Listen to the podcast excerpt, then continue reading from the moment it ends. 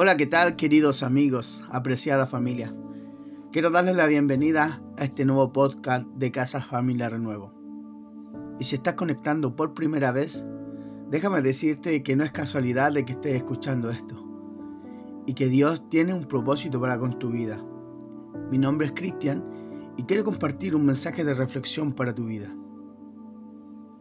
Quizás en estos últimos días hemos tenido batallas en nuestras vidas en donde nos hemos visto desenfocados de la presencia del Señor.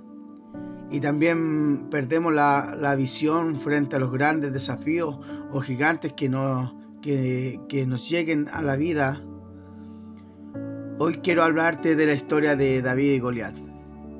Específicamente lo podemos encontrar en 1 Samuel 17, versículo 37 que dice, El Señor me libró de las garras del león y del oso, también me librará del poder de ese filisteo.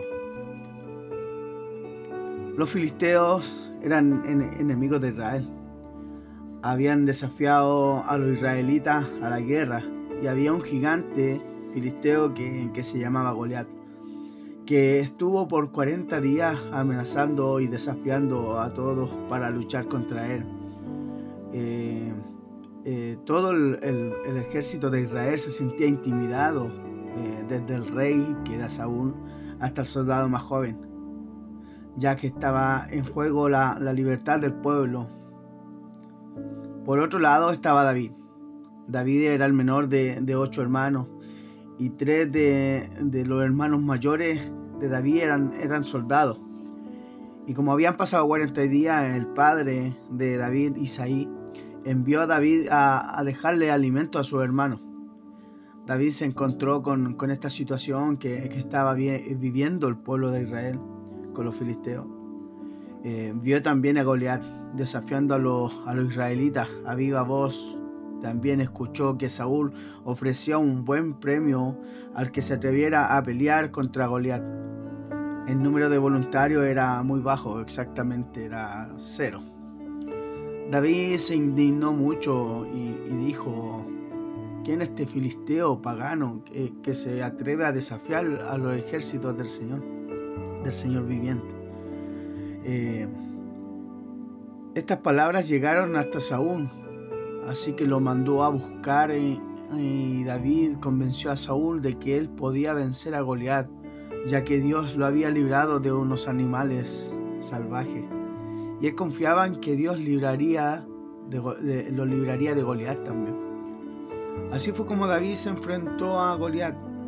Le ganó y lo mató únicamente con una onda, un bastón, una bolsa de pastor y cinco piedras lisas. Pero en realidad esas no eran las únicas armas de David.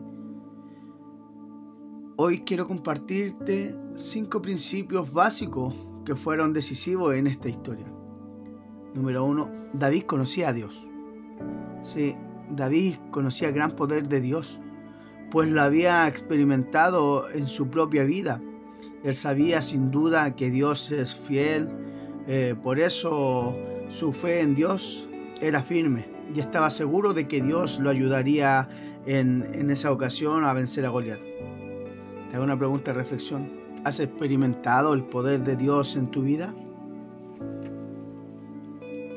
Eh, principio número 2.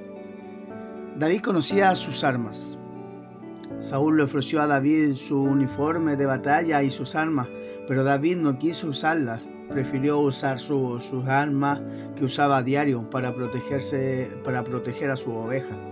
David también conocía cuál era su arma más poderosa, que era el nombre del Señor Todopoderoso. ¿Conoces las armaduras que Dios ha provisto para sus hijos? Punto número 3. David se conocía a sí mismo. David cuidaba el rebaño de su familia Sabía usar su fuerza y su astucia para, rescatar a las ovejas.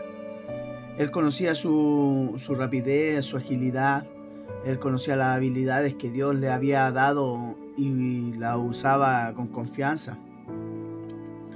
Pregunta, ¿conoces los talentos y dones eh, y fortalezas que Dios te ha dado?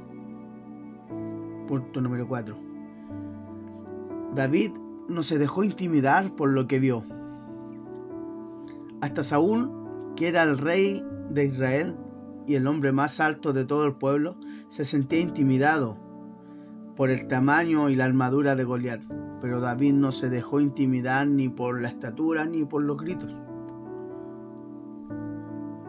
Te estás enfocando en las puertas que Dios abre en tu vida. Número 5. David tenía un propósito, que Dios fuera glorificado. La gloria sería para Dios. David tenía la certeza de que lograría vencer a Goliat en el nombre del Señor.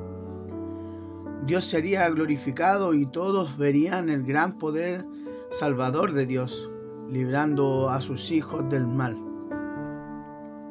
¿Haces todo eh, para la gloria de Dios o te envaneces en tus logros? En nuestra vida diaria podemos estar viviendo luchas contra esos gigantes que tanto nos atormentan. Podemos identificar algunos como las enfermedades, las adicciones, las aflicciones eh, y todos los que puedan, las frustraciones, también todos los, los temores que podemos estar viviendo. Si realmente estás enfocado en lo grande de esos gigantes, te motivo y te animo a sacar ese David que llevamos dentro. Fijemos nuestra mirada en quien puede ganar esas batallas, en aquel que es más grande que cualquier persona. Fijemos nuestra mirada en Dios y te aseguro que será una batalla ganada. Queridos hermanos, que el Señor les bendiga mucho y recuerden que seguimos juntos.